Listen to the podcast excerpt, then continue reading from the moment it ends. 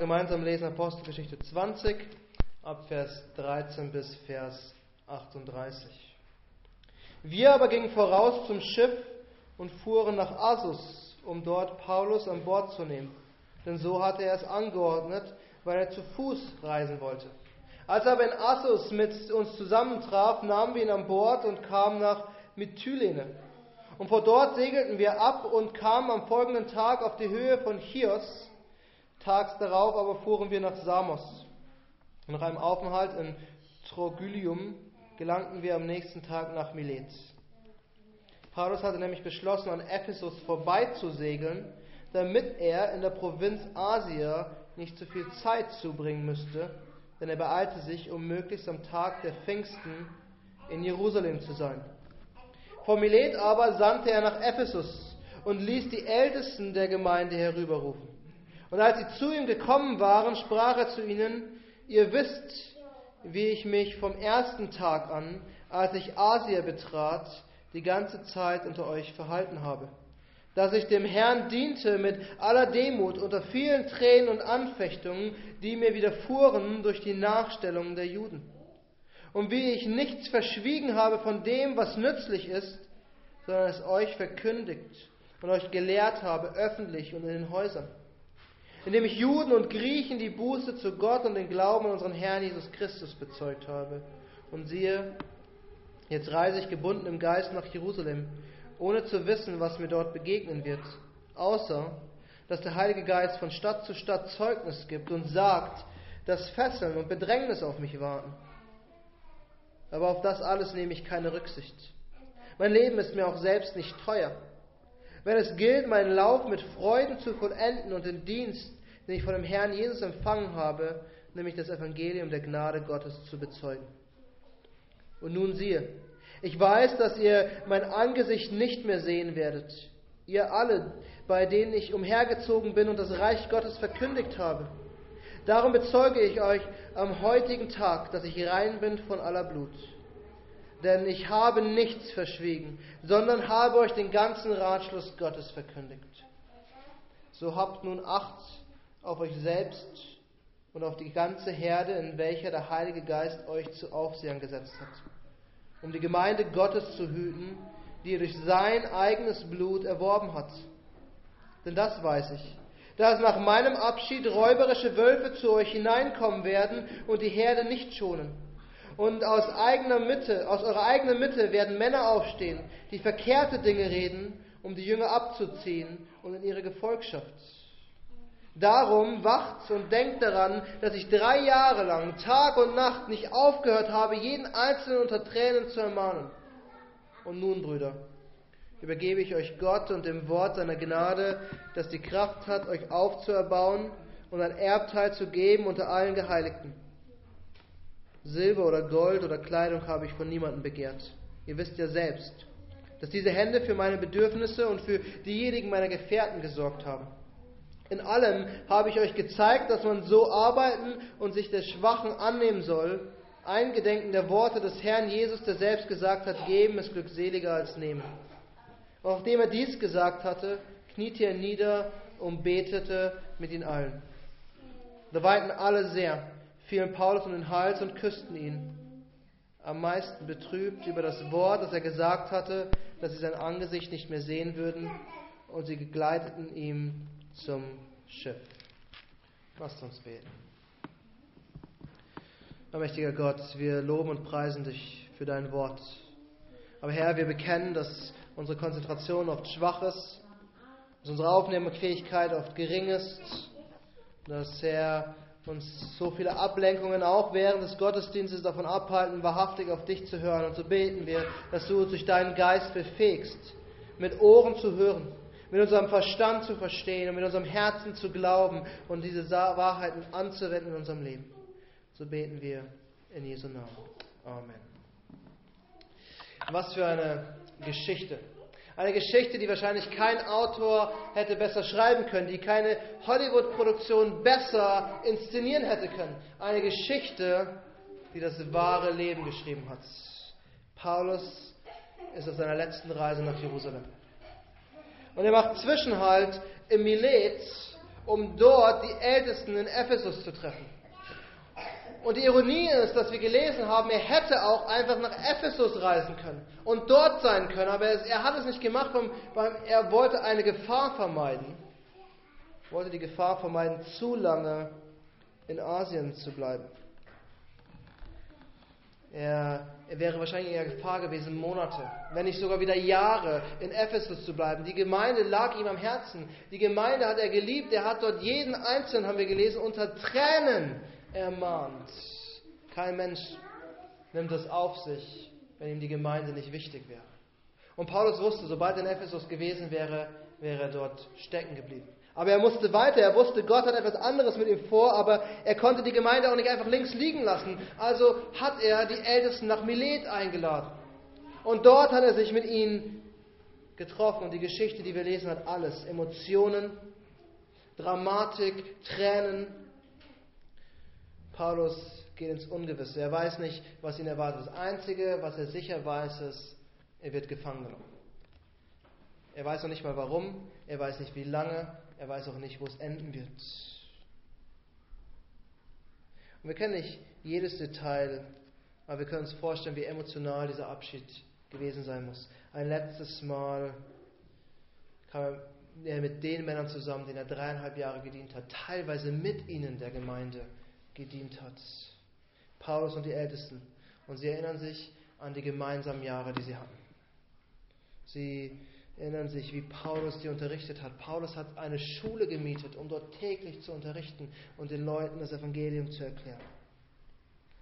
Paulus hat ihnen gezeigt, was ein Ältester ist, wie ein Ältester arbeitet, wie er für die Gemeinde leitet. Und zum Schluss kniet er sich hin, um mit ihnen zu beten, und sie können nicht mehr, sie können ihre Tränen nicht mehr zurückhalten. Es kommt über sie. sie. Sie sind von Emotionen überwältigt. Das ist eine faszinierende Geschichte, weil ich glaube, im Westen neigen wir auch dazu, das Christentum sehr rational zu betrachten, unseren Glauben sehr rational zu nehmen. Aber hier sehen wir, wie einer der gestandetsten Männer und Älteste einer Gemeinde ihre Emotionen nicht mehr zurückhalten konnten, weil sie wussten, sie werden sich nie mehr wiedersehen. Und was uns hier Lukas berichtet, ist am Ende eigentlich auch nur eine Zusammenfassung von wahrscheinlich etwas, was einen Tag, vielleicht sogar zwei Tage gedauert hat. Und ich glaube, der Kern dieser Zusammenfassung ist wirklich diese, diese Anweisung, die Paulus den Ältesten in Ephesus gibt, den Vers 28. So habt nun Acht auf euch selbst und auf die ganze Herde, in welche der Heilige Geist euch zu Aufsehern gesetzt hat, um die Gemeinde Gottes zu hüten, die durch sein eigenes Blut erworben hat. Und das ist der Vers, den wir betrachten wollen, wo wir noch einmal sehen wollen, was einen Ältesten ausmacht, aber wo wir auch sehen, was die Gemeinde Gottes ausmacht. Wir werden drei Dinge sehen. Wir werden sehen, was die Ältesten für eine Aufgabe haben. Wir werden Gottes Werk sehen. Und wir werden, wie ich schon angedeutet habe, die Kirche Jesu Christi sehen. Ich habe den Titel Die Herde Gottes hüten gewählt. Die Herde Gottes hüten, das, darum geht es. Wir werden drei Überschriften haben. Die Aufgabe, was ist die Aufgabe der Ältesten? Die Ermahnung. Warum sollten sie diese Aufgabe tun? Und drittens die Begründung. Warum ist diese Berufung, warum ist diese Aufgabe so wichtig? Und bevor wir starten, möchte ich uns ermutigen, eins zu tun. Nämlich anstatt in diesem Abschnitt Männer oder, oder, oder Frauen zu suchen oder, oder Leute, die, die später ähm, diesen Eigenschaften entsprechen, sollten wir in diesem Abschnitt eigentlich Christus suchen. Und ich glaube, wir sollten, wir brauchen die Erinnerung öfter, als ich sie euch vielleicht gebe, wenn wir eine Predigt hören, wenn wir das Wort Gottes lesen, müssen wir als allererstes Christus in diesem Abschnitt suchen. Und ich glaube, dieser Abschnitt zeigt uns Christus auf einer so wunderbaren Art und Weise, dass wir gar nicht drum herum können. Die Gefahr ist oft, dass wir auf Menschen schauen und gerade wenn wir uns mit dem Thema Ältestenschaft beschäftigen, Menschen versuchen zu werten. Entweder wir neigen dazu, sie zu idealisieren oder zu vielleicht sogar abzuwerten. Aber was Gott will, wenn wir sein Wort betrachten, ist Christus, unseren Erlöser, den, den, das Haupt des neuen Bundes. Und ich glaube, es gibt nichts Wichtigeres. Aber lasst uns beginnen mit dem ersten Punkt, die Aufgabe. Was ist die Aufgabe, die Ältesten haben? Was sagt Paulus, sollen die Ältesten machen? Die Antwort ist ziemlich einfach. Sie sollen Acht haben auf sich selbst und auf Gottes Herde. Das ist die Zusammenfassung der Jobbeschreibung eines Ältesten. Es ist ein Mann, der auf sich selbst achtet und ein Mann, der auf die Herde Gottes achtet. Und das sind zwei Parteien, die Ältesten selbst und die Gemeinde Jesu Christi. Es ist also wichtig, dass Älteste Männer sind, die auf sich selbst achten, die auf ihr eigenes Leben achten, die auf ihre eigene Lehre achten. Erinnert ihr euch an den Abschnitt, den wir letzte Woche betrachtet haben im Titusbrief? Ein Ältester ist einer, der sich an das zuverlässige Wort hält, wie es der Lehre entspricht. Er muss als erstes darauf achten, dass das, was er lehrt, was er glaubt, dem Wort Gottes entspricht. Das ist, was die Bibel lehrt. Und dann muss er darauf achten, dass er auch danach lebt. Weil wir alle kennen das Phänomen. Theoretisch verstehen wir vieles. Praktisch setzen wir weniges davon um. Und genau das sollte im Leben eines Ältesten eigentlich nicht der Fall sein. Er, er, muss, er muss es glauben und er muss es leben.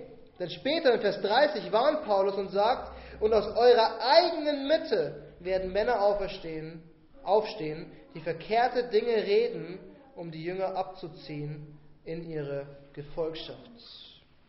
In allen Zeiten, schon damals im ersten Jahrhundert, bestand die Gefahr, dass falsche Lehrer auftreten.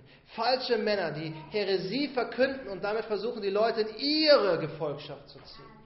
das ist eigentlich immer das beste Kennzeichen, woran man falsche Lehrer erkennt. Es sind Leute, die wollen, dass die Leute ihnen nachfolgen und nicht Christus.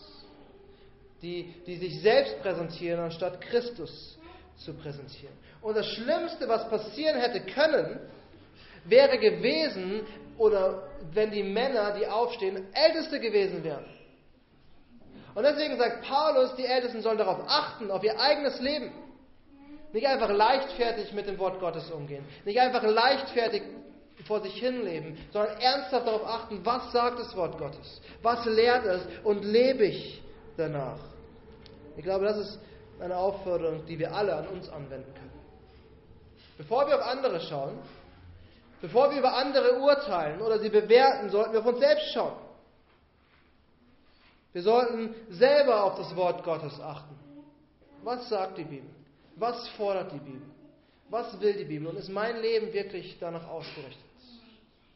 Es, wenn, wenn Christus der Anfang und das Ende unseres Glaubens ist, der, der Vollender von allem, derjenige, der in der Schöpfung anwesend war und diese Welt geschaffen hat, der am Ende kommt, um diese Welt zu, zu richten, ist alles, was ich tue, darauf ausgerichtet, dass ich Gott Ehre gebe? Oder ist mein Leben, zeigt mein Leben etwas anderes? Ist unser Leben, das Ziel unseres Lebens Heiligung?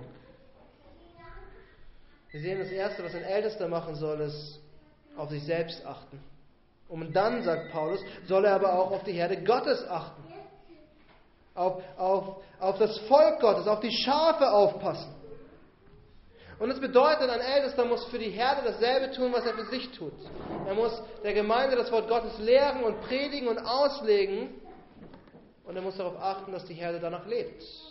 Im positivsten Sinne. Wir reden nicht von Ältestenschaft, die, die wie die Stasi kontrolliert und die dann beim, beim, beim Ehemann anruft und sagt, hey, und wie, wie macht sich deine Frau so unter der Woche? Ist alles in Ordnung? Und, und hält sie sich ans Wort Gottes? Sondern im positivsten Sinne. Wir sollen Älteste haben, die, die, die, die helfen. Die, wenn man Probleme im Leben hat, kommen und sagen, hey, wie geht es dir? Kann ich dir helfen? Was sagt das Wort Gottes? Und alles, alles was, wir, was wir tun und alles, was wir, was wir sind, basiert auf dem, was Gott uns lehrt was Gott getan hat. Wir, finden keinen besseren Trost, keinen besseren Halt in dieser Welt als das Wort Gottes. Stellt euch vor, ihr kommt zu eurem Ältesten, hypothetisch, und ihr, und ihr stellt die Frage, ob ihr rettet seid. Ihr zweifelt daran, dass Gott euch wirklich erlöst hat. Und ihr zweifelt daran, ob, ob, ob, ob, wirklich, ob ihr wirklich die Gnade verstanden habt. Ihr zweifelt daran, ob Gott euch wirklich bewahrt bis zum Tod oder, oder bei euer Leben manchmal es nicht zeigt. Was wollt ihr von dem Ältesten hören, dass er sagt, naja, mach dir nicht so viel Gedanken, ist alles gut. Es gibt so viele andere Probleme in der Welt, warum, warum sorgst du dich darum? Oder wollt ihr, dass euer Ältester mit euch das Wort Gottes aufschlägt und euch die Verheißung des Wortes zeigt, dass der, der glaubt, erlöst ist. den Zuspruch, dass wenn wir von Gott errettet sind, er uns hält. Den Zuspruch, den uns Paulus gibt, dass uns niemand und nichts aus der Hand Gottes reißen kann. Wir brauchen das Wort Gottes. Wir brauchen Älteste, die auf uns achten mit der Wahrheit des Wortes. Ich erinnere mich, letztes Jahr wurde ich von einem Krankenhaus hier in Berlin angeschrieben, ähm, eine Schottin eingeliefert worden ist mit einem sehr komplizierten Bruch. Die ist die Treppe runtergefallen, als sie in Berlin war und hat sich Schlüsselbein sehr kompliziert gebrochen. Und sie brauchte Seelsorge und sie wollte unbedingt einen presbyterianischen Pastor haben. Und das ist vielleicht das Gute, wenn man die Presbyterianer in Berlin ist, die einzige Gemeinde. Wir sind diejenigen, die angeschrieben werden. Und ich habe sie besucht und ich habe ihr eine Bibel mit ins Krankenhaus mitgenommen. Und ihr Mann hat sich dafür, glaube ich, drei oder viermal bedankt. Und später, als sie in Schottland war, hat sie mir extra nochmal per E-Mail geschrieben und sich für die Bibel bedankt. Und ich habe mir im Nachhinein, ich habe eigentlich nicht viel gemacht. Ich war dort, habe mit ihr geredet, habe ihr die Bibel gegeben. Aber das, was ihr Trost gegeben hat, war am Ende das Wort Gottes. Und, und das ist das, worauf Paulus hier hinaus will. Wenn wir auf uns selbst achten und auf die Herde Gottes, dann tun wir das mit der Bibel in der Hand. Mit dem Wort Gottes auf unseren Lippen und nicht mit, mit irgendwelchen guten Sprüchen oder irgendwelchen Plattitüden, die die Welt uns gibt, irgendwelchen Motivationstechniken. Wir brauchen das Wort Gottes. Aber Paulus hat bestimmt noch mehr im Sinne, wenn es darum geht, auf die Herde Gottes zu achten. Er hat, er hat davor gewarnt, dass falsche Männer auftreten werden, die die Herde zerreißen wollen. Das heißt, Älteste müssen auch Leute sein, die mit dem Wort Gottes die Kirche verteidigen können falsche Lehren aufzeigen, falsche Lehrer zurückweisen und das Wort Gottes hochhalten.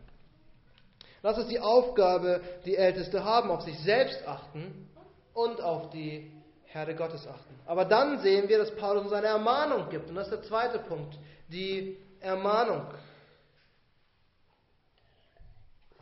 Und ich glaube, es ist eine Ermahnung an die Ältesten, und weil wir nicht zu einseitig sein wollen, auch eine Ermahnung an die Gemeinde der Paulus sagt, in welche der Heilige Geist euch zu Aufsehern gesetzt hat.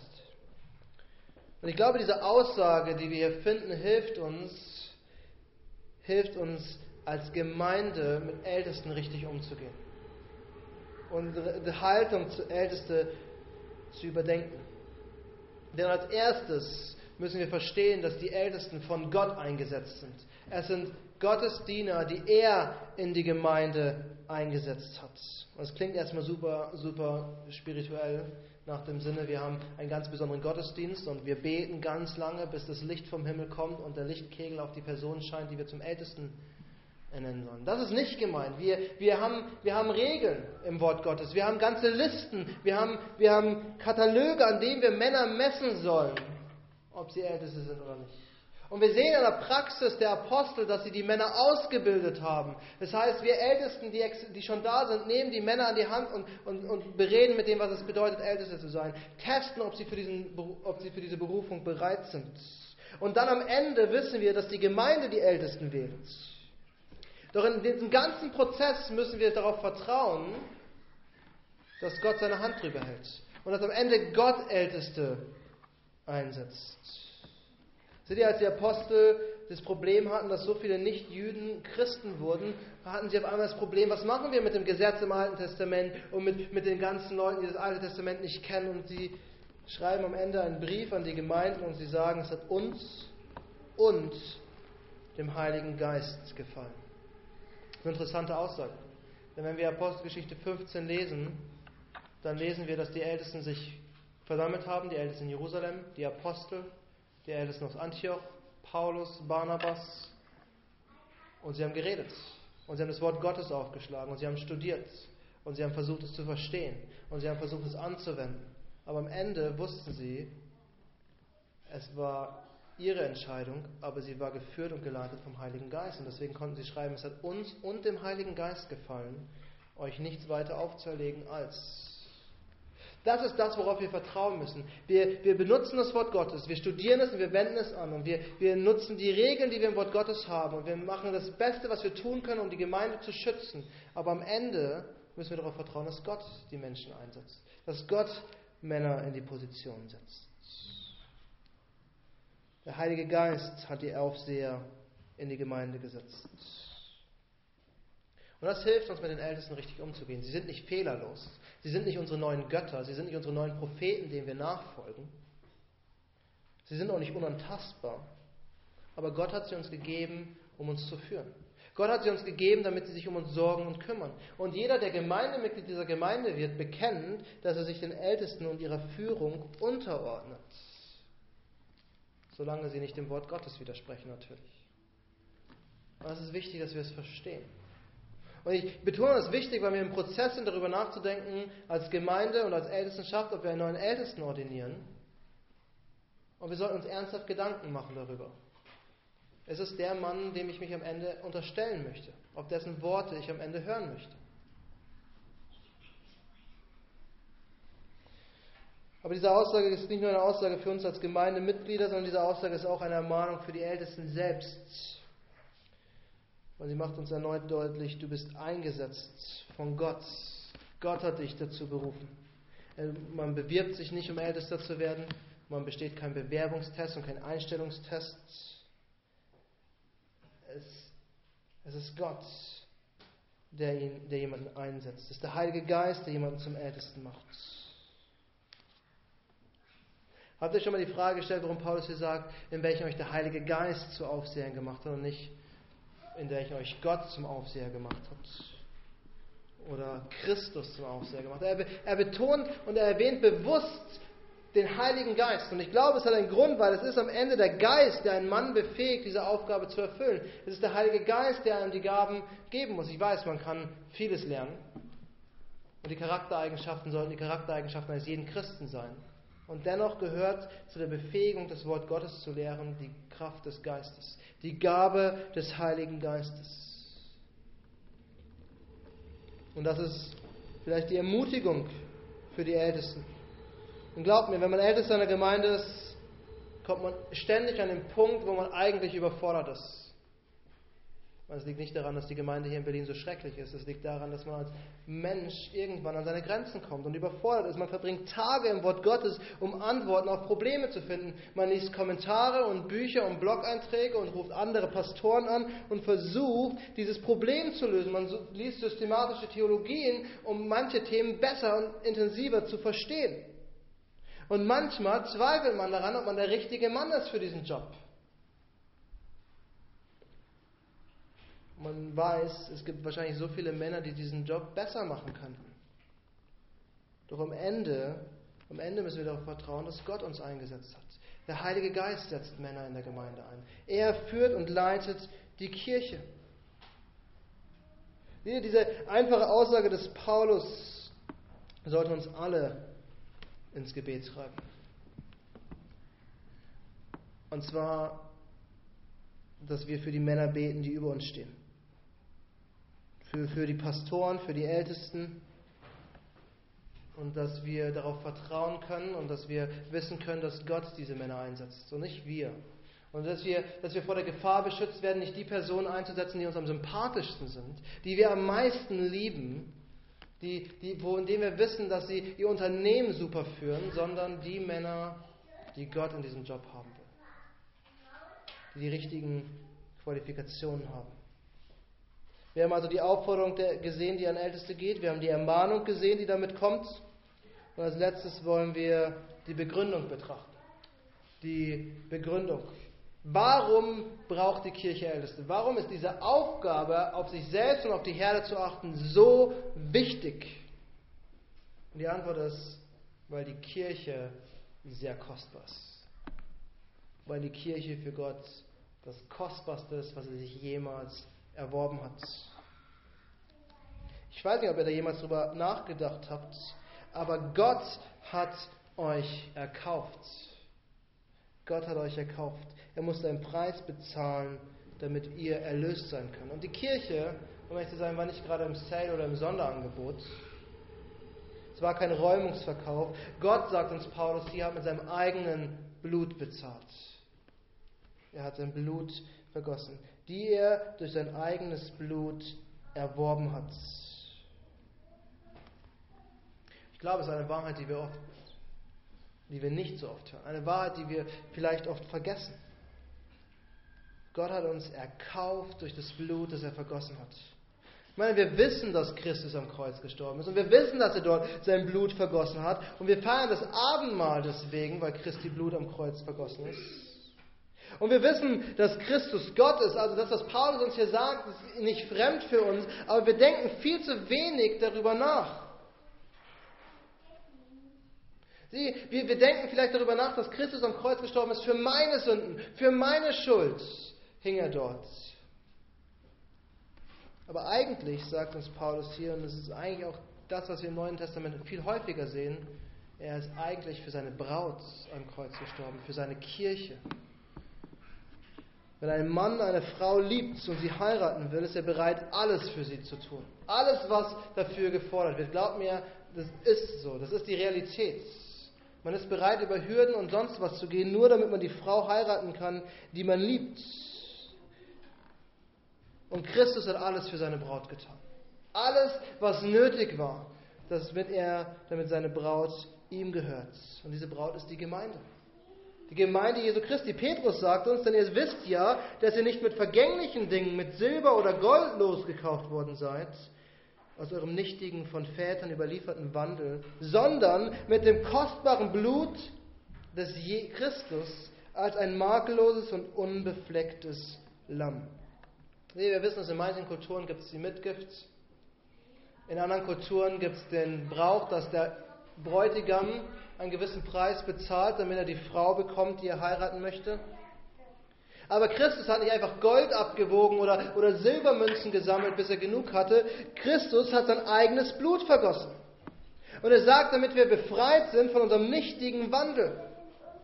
Seht ihr, Christus hat den perfekten Preis bezahlt, der bezahlt werden musste, damit unsere Sünden nicht mehr im Weg stehen, damit sie weggenommen sind. Und Paulus treibt es sogar auf die Spitze. Eine Aussage, die wir uns vielleicht niemals getraut hätten zu sagen, wenn wir sie nicht im Wort Gottes finden. Gott hat sein Blut vergossen. Gott hat sein Blut vergossen. Seht ihr, wenn wir uns mit der Kirche beschäftigen, dann beschäftigen wir uns mit den Menschen, für die unser Erlöser gestorben ist. Und ich habe manchmal die Befürchtung, dass wir nicht sehr gut über diese Menschen reden. Und dass wir manchmal vielleicht gut reden, aber nicht sehr gut über diese Menschen denken. Oder über die Kirche Jesu Christi denken oder reden. Manchmal können wir sehr schlecht, sehr abwertend, sehr lästerlich über unsere Geschwister reden. Und manchmal können wir sehr schlecht über andere Gemeinden reden. Das heißt nicht, dass wir jede Theologie und jede falsche Lehre gutheißen sollen, aber wir müssen aufpassen, weil es ist nicht unsere Aufgabe zu verurteilen. Es ist nicht unsere Aufgabe, unsere Geschwister schlecht zu machen. Es ist eigentlich unsere Aufgabe, unsere Geschwister für die Wahrheit zu gewinnen.